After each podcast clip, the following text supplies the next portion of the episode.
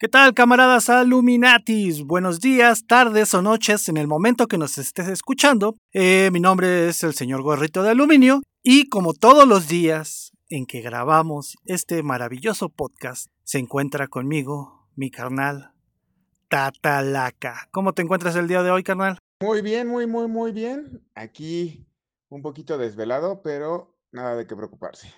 El día de hoy eh, estamos poniendo a prueba un nuevo formato que queremos traerles, eh, en el cual vamos a hacer pequeñas grabaciones, eh, no sé, de más de 10, 20 minutos, no, no van a pasar ese tiempo, porque nos hemos dado cuenta que nos hemos tardado con la nueva temporada. De hecho, como primicia, ya tenemos grabados dos capítulos de la nueva temporada, pero no queremos dejarlos sin contenido. Entonces vamos a probar a ver si les gusta si no les gusta, ya saben que pueden escribirnos, decírnoslo, eh, decírnoslo para mejorar en esta situación. ¿Cómo ves, Tatalaca? Sí, ya a final de año ya ha estado resultando un poco difícil coordinarnos para poder darle continuidad a los podcasts largos, pero pues no hay de otra. Para poder acercarnos un poquito más, creemos o creímos que esta era la mejor opción mientras seguimos trabajando en los podcasts largos. Inclusive el cambio de formato también complicó un poquito todo, pero ahí vamos. Bueno, entonces después de esta breve información, vamos a pasar al capítulo.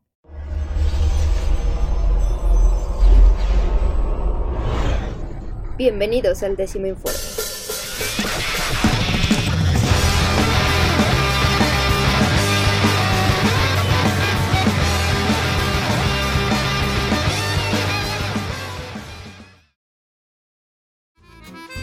El tema que vamos a hablar hoy es la santa medición de los temblores.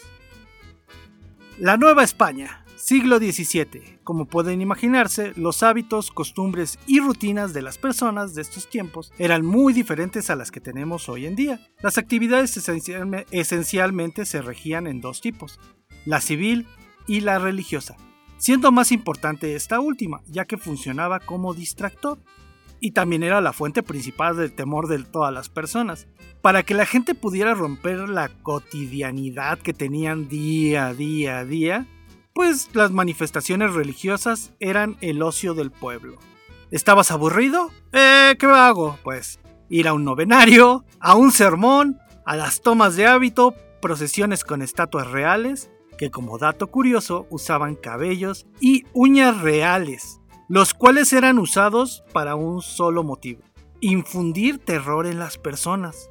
Digo, así, eso se me hace muy macabro, eh, no hay otra palabra que pueda encontrar para esto, se me hacía macabro. También podrías asistir a reuniones musicales, poéticas en conventos. Recordemos que los padres eran los más ilustrados en la época, por eso es que se llevaban todo este tipo de, artes dentro de, de, los conventos, ¿no?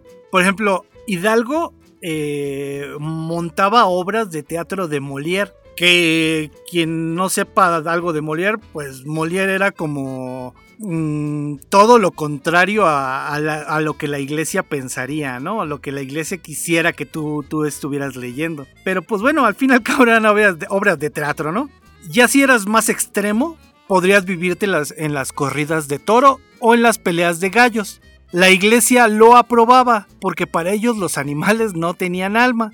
Que después de no sé de cuántos años, posteriormente a la conquista, la iglesia católica dio fe de que los indígenas de la Nueva España tenían alma, que decían que los, que los indígenas eran animales porque no constaban, no, no tenían un alma. Pues mira, gorrito, ni tan pinche diferente, ¿eh? O sea, todavía ahorita eh, la religión sigue teniendo eh, mucho trabajo y mucho alcance, espantando a la gente. Y entre la religión y el coaching ya no sé ni a cuál ir.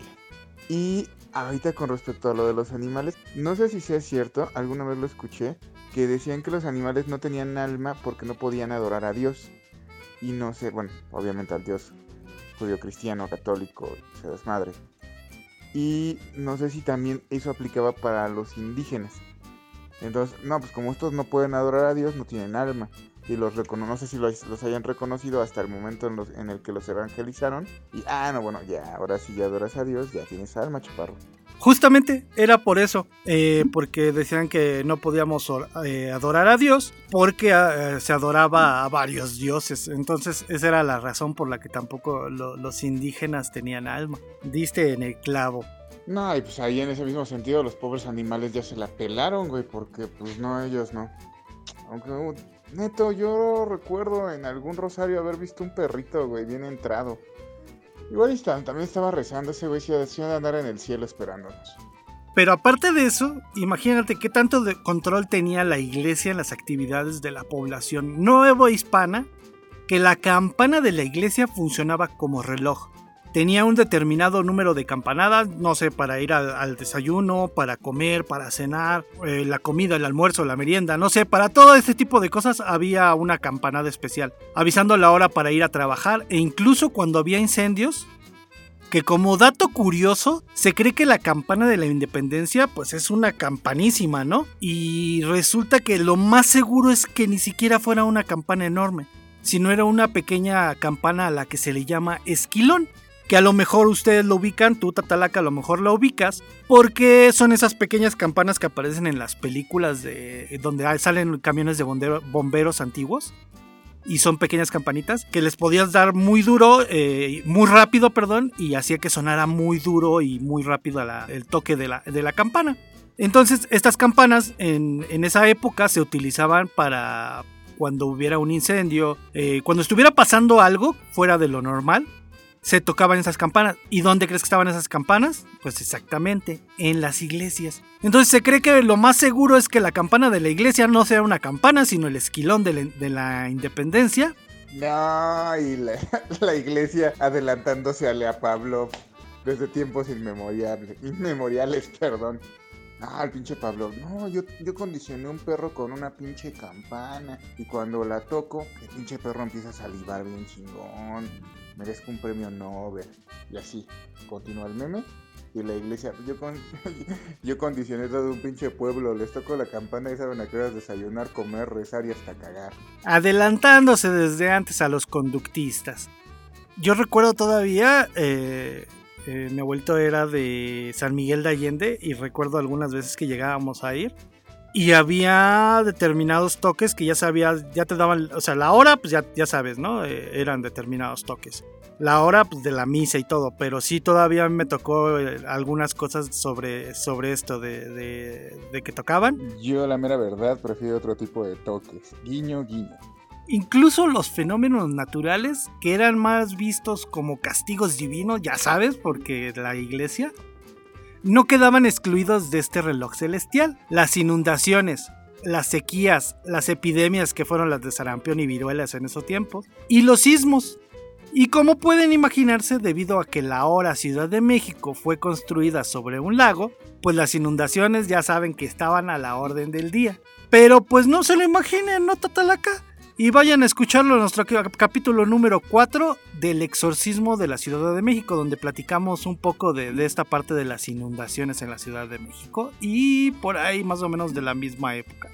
Y aunque las lluvias empeoraban, todo lo que en verdad podía romper la tranquilidad y la estabilidad emocional de la gente, pues eran los temblores. Y yo creo que hasta la fecha es lo que nos sigue dando en la madre, ¿o no, Tatalaca? Oye, y ahorita que lo mencionas, ya ves que no tiene mucho que fue la inundación de Catepec, que se puso súper horrible. De hecho, eh, yo viví por casi 10 años una calle a un lado de donde son unos de todos los videos que hay, como de un 80%. Y ya nos había pasado una vez, pero no a esta escala. O sea, esto fue así súper horrible. Y después fue el temblor. Corrígeme si me equivoco. Sí, de hecho primero fueron las inundaciones y tiene como, de cuando estamos grabando esto, tiene como dos semanas, que fue una semana antes del 17, que empezaron todos a decir que otra vez iba a volver a temblar y no sé qué tanto. Pero sí, fue primero las inundaciones y después las, este, el temblor. Entonces imaginen esto, camaradas. Un día, sin más, la Tierra comenzó a moverse de la nada sin razón aparente y la población, la mayoría pensaba que era un castigo divino por los pecados del hombre en la tierra y decía, perdónanos Dios mío, perdónanos. Luego que en lugares como Oaxaca, Chiapas, Guerrero y Puebla, en algunas ocasiones los temblores venían acompañados de erupciones volcánicas. Peor aún porque le parecía que le habían metido más presupuesto al fin del mundo. Ahí sí no hubo pedo, no se traspapeló el oficio del fin del mundo, ni se robaron el presupuesto de egresos. Sí, exactamente. Ya sabes que cuando nos organizamos, robamos todos. Digo, este, eh, todo funciona mejor, ¿no? En algunas ciudades había valientes que decidían subir al campanario para tocar las campanas y avisarle al resto de la población del movimiento. Esta acción fungía como su alerta sísmica y el principal provocador de terror para la población. Imagínate que toca el toque de las campanas que dice que es un sismo, ¿no? Que en este caso para ellos era, eh, se está haciendo presente el pecado del hombre en la tierra, entonces por eso están sonando las, las campanas. La clase alta, al sentir el movimiento bajo sus pies, acompañados por el repique de las campanas, decidía recurrir a su instinto de supervivencia. Lo que todos haríamos, ¿no? Cuando, cuando estamos viendo que está en peligro nuestra vida. Apoyamos el razonamiento, la lógica y superando con creces el no corro, no grito y no empujo que utilizamos hoy en día, ellos decían ponerse en las manos de Dios y comenzaban a rezar Padres Nuestros, Aves Marías, credos a diestra y siniestra con el único fin de medir la duración del temblor. Y el último reporte del observatorio religioso de la catedral de su puta madre. Este sismo tuvo una duración de 8 Padres Nuestros, 9 Aves Marías y no mames fue titánicamente largo. Sí, no, imagínate. Por ejemplo, una crónica del 7 de octubre de 1616 decía, como a las 2 horas del mediodía tembló la tierra y duró más tiempo que en cuanto podía rezar cuatro credos. Y luego ese mismo día volvió a temblar a las 12 de la noche y duró como dos credos. Entonces, sí, justo es así como lo estás contando toda la cara. Las personas que no pertenecían a esta clase social tenían una forma diferente de medir el tiempo de este suceso. Este consistía en comparar cuánto tardaban las actividades que estaban realizando durante el momento del temblor. Por ejemplo, las mujeres que estaban cocinando decían, duró lo que tarda un huevo en cocinarse, ¿no? Los otros estaban muriéndose en, eh, a mitad de la calle y la gente trabajadora pues no tenía que medir con lo que tenía la mano, ¿no? Duró lo que cambié dos focos en mi, en mi casa, ¿no? Cosas así. Entonces sí, sí era muy, muy divertido la forma en que empezaban ellos a medir el tiempo de los temblores. Bueno, güey, nada más de que ahí te encargo que dudo mucho que en ese entonces hubiera luz eléctrica y focos en las casas. Ah, bueno, es un decir. Se me fue, ¿no? Sí, la luz llegó como con Porfirio Díaz aquí a, México.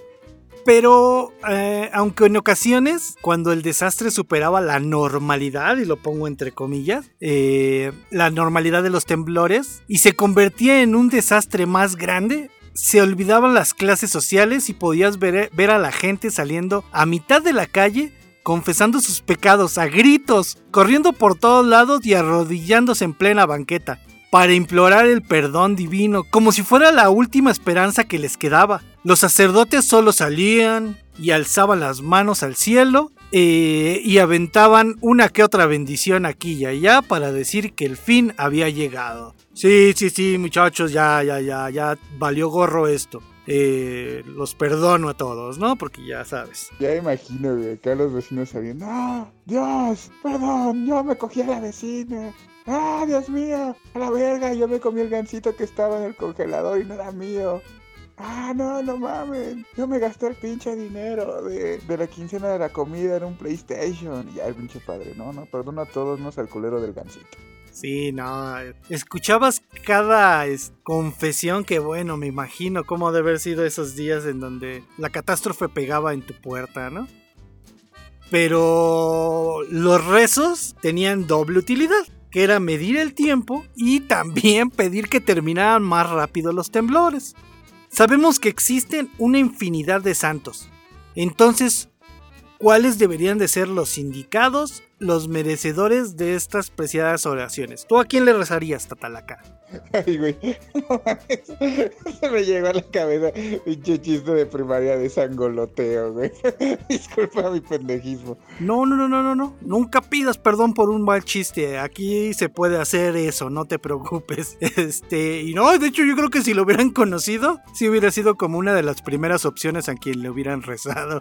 Pero no, esto dependía más bien de, de los milagros, hazañas, como tú quieras llamarle, y de qué tanta esperanza y fe reflejaban en sus feligreses, o eso es los que, lo que en términos religiosos se esperaría, ¿no? Pero la verdad es que la popularidad no valía en este juego, no, no, no, no, no. Y esto se le dejaba completamente al azar. Cada temporada se hacía una rifa entre los santos, donde competían para ser elegidos como patronos de los terremotos. Eh, para los que no son de aquí, de México, no sé en su país cómo se les llame, pero aquí una rifa es, por ejemplo, es escribir los nombres de los santos eh, en unos papelitos, meterlos a una caja y sacar uno. Eso es una rifa eh, y el que, el que salga es el ganador. Así se hacía, así eran las rifas para escoger al santo de, su devoción, al que había que rezarle. Actualmente meterían a los santos en una casa y ella en un reality. a ver, a ver, vamos a meter aquí a San Juditas, con San Charbel y la Virgen María y vamos a ver quién la rifa más y al final el ganador va a ser el santo de los temblores de este año y va a estar encargado del mes de septiembre a huevo. Pues ahí está, Televisa TV Azteca, el Tatalaca les acaba de dar su siguiente éxito. Denle las gracias. Entonces, aunque sí existían dos santos fijos, uno era el que se le rezaba para mitigar los temblores, que era Felipe San Nicolás Tolentino y el otro San José, que era quien más se veneraba, ya que era el que se le podía pedir que no ocurriera otro sismo. Siempre es mejor tener varios santos a quien rezar para que pase más rápido el temblor, ¿no? Ya tenemos la duración, pero ¿cómo se medía la intensidad? Pues esta dependía mucho de las casas o edificios que se derrumbaban en la, de la destrucción en general que provocaba el temblor. Eh, pues era muy lógico, ¿no? De esa manera podías, hasta la fecha sabes qué tan duro tembló por si cayeron, se cayeron casas o, este, edificios. Entonces creo que eso no ha cambiado mucho. Digo, tenemos una medición especial ya, ¿no? Pero a primera vista creo que es la, la forma en que lo hacemos todavía. Sí, no, ahí no había pierde, ¿no? Y también supongo que, que, hasta por el tipo de construcción, ¿no? No era lo mismo que se cayera una iglesia que se construía con madre y pues se le echaba ganitas, presupuesto y mano de obra de todo el pueblo al jacal de Doña Jacinta, ¿no? Que lo había levantado como, como podía con ayuda de sus hijos y que, ah, no mames, se cayó la iglesia, un pinche sismo marca diablo. Y se el jacal de Doña Jacinta, se menea un poquito la tierra. Sí, exactamente, digo, y también pues, las casas no eran altas, los, los edificios más altos, pues, yo creo que era la catedral, tal vez. Entonces, este, sí es diferente la magnitud en que ahora se puede este, medir, ¿no? Pero pues hoy en día ya estamos más avanzados en los temas relacionados con los sismos. De hecho, el 5 de septiembre de 1910 se decretó oficialmente la fundación del Servicio Sismológico Nacional, con el que se pudieron crear mejores instrumentos, más precisos, mediciones y que se estandarizaron muchas de estas. Los sismos, acuérdense todos que no son predecibles, por favor, para que no le crean las publicaciones que te manda tu tía, tu comadre, eh, la, evidente que, la que ves en la tele, donde te dicen que un temblor de magnitudes destructivas va a llegar y va a pasar en tal región, tal día, a tal hora. No, no, no. Los sismos no se pueden predecir hasta el día de hoy. Imagínate si se pudieran predecir la cantidad de vidas que, que se podrían salvar por estas predicciones. Entonces, los temblores no se pueden predecir, este, mis queridos Illuminatis. Tal vez algo que nunca cambiará es que aún mucha gente reza durante y después del sismo. Solo que ahora cada individuo se encomienda al santo de su devoción y ya nos esperan a una rifa para ver a quién rezarle. Es que no mames, cabrón, hay que saber y tener tantita madre, güey. La neta, en situaciones adversas, la lógica y la ciencia son bien fáciles de abandonar, güey. Yo tengo un valedor que vive en el piso 16, creo, de unos edificios de departamentos por, por circuito interior. Y no manches, güey, cada que tiembla el cabrón se le olvida lo, lo ateo lo ateo positivista y no mames, güey, se pone a rezar. Imagínate, cabrón, que te tiemble ahí, que se te mueva todo y aparte, como ha pasado en los últimos temblores fuertes, ver desde el piso 16 las pinches luces que se, que se forman durante el temblor. No mames, güey, no. Ahí ya está. Ya ni siquiera todos los santos, ¿no, güey? Ya invocas a Buda, Odín, a cuánto, cuánta deidad vieja y nueva te acuerdas. Sí, a los dioses nuevos y viejos, los antiguos dioses y los nuevos dioses, ¿no? Sí, no, estar en un temblor está muy cabrón, digo, como alguna vez lo has dicho, nosotros somos oriundos de aquí del Estado de México y no pegan tan duro los temblores aquí en el estado, ¿no? Es muy raro que se lleguen a sentir. A mí me tocó una vez estar en una azotea en eh, ahí por Avenida por Coyoacán, por sí se Avenida Coyoacán creo se llama, ¿no? Eh, y se siente fatal, o sea, está cabrón sentir un, temblor en una azotea, está, está muy cabrón y, es un edificio, entonces eh, se siente horrible. Si abandonas todo y te, y te pones a rezarle a quien más puedas, ¿no? Para que no se vaya a caer ese pinche edificio en el que, en el que estás. Pero, pues, nada más como, como dato curioso, el temblor de septiembre de 1985 provocó que un Cristo de la Catedral Metropolitana se cayera de su nicho. Se le destrozaron sus brazos, sus piernas y parte de la cabeza, lo que dio surgimiento al Cristo del terremoto, que ya es visitado por miles de católicos. Entonces, pues si alguien quiere ir a rezarle a este Cristo, está en la catedral de, del Distrito Federal, bueno, hoy Ciudad de México. Espérame, espérame, cabrón. Está, entonces, el Cristo de los Sismos está en la catedral del Zócalo de la Ciudad de México, la que está justamente al lado del Palacio Nacional. Ya no entendí. ¿O es en alguna otra? Mm, sí, está en estaba en la catedral. No sé si hasta el día de hoy todavía lo puedas encontrar ahí. Pero ahí estaba. Eh, ahí les voy a dejar fotos, ya saben, en, las redes sociales para que las puedan checar. Pero sí, estaba todavía hasta hace algunos años en, la Catedral de, la Ciudad de México. No sé hasta hoy, no, no lo encontré, esa, investiga esa información no la encontré y como no he entrado a la catedral últimamente, pues no sabría decirte. Gorrito de aluminio, considero que este informe queda un poco eh, abierto. Yo creo que lo mejor sería en algún momento cuando eh, tengamos más tiempo y más disposición. Obviamente disposición con respecto a la contingencia. Poder, hasta cierto punto no nos queda tan lejos la catedral y poder entrar y revisar como más a fondo, ¿no? A mí me llamaría mucho la atención saber si se le rezaba, si se les dejaba ofrendas, qué se hacía con ese Cristo, ¿no? O sea, se le rendía algún tipo de adoración en específico, sigue estando ahí, se movió, a dónde se movió, por qué se movió y a dónde se movió si, si se le festeja en septiembre o algo así, güey. No, y de hecho serían, eh, a la catedral serían dos visitas. Digo, tenemos que ir a dos cosas. Uno, investigar más sobre el Cristo, o quien sepa que nos pueda dar más información. Eh, y la otra para ir a ver a las catacumbas, las catacumbas de la catedral, de las que hablamos en el programa del exorcismo de la Ciudad de México. Entonces, ahora que la contingencia nos lo permita, que ya esté como más abierto todo, podríamos ir a, estos dos lugares en la catedral. ¿Qué te parece la idea? Cámara, me parece perfecto. Y entonces con esa promesa, ahora sí cerramos el programa.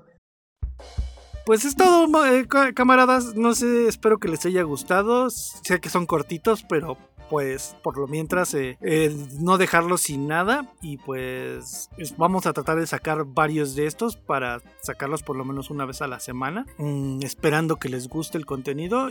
Y si les gusta por favor échenos un grito ya saben eh, escríbanos. Pueden encontrarnos en todas nuestras redes sociales como el décimo informe, todo con letras. Y les recuerdo que nuestro correo es el décimo informe gmail.com por si hay alguien por ahí que sigue utilizando correo electrónico. Que por cierto, antes de terminar, solo quiero recordarles, bueno, más que recordarles, que nos pueden escuchar en Spotify, en Anchor, en iVoox, Ahora ya nos pueden escuchar en Amazon Music y en iHeartRadio. Eh, vamos con todo, total acá. Y como lo mencionamos la última vez, también sería muy padre que si en algún momento pueden generar un, un enlace en alguna publicación que hable de algunos de los temas que hemos tocado, como Avándaro, los sismos, eh, la Castañeda, cuestiones así, puedan a partir de ahí escuchar nuestro programa. Eh, y recuerden echarnos también la mano, eh, recomendándonos, danos like, descargándonos en YouTube. Si nos pueden ayudar dándonos like, comentándonos, porque eso nos ayuda a que el algoritmo nos, nos recomiende más. Entonces, porfa, si nos pueden echar la mano, también suscribiéndose, estaría bien chido. Y pues, sin nada más que decirles, camaradas, recuerden ser siempre el décimo informe. Y recuerden, no somos los mejores, pero definitivamente podríamos hacerlo peor.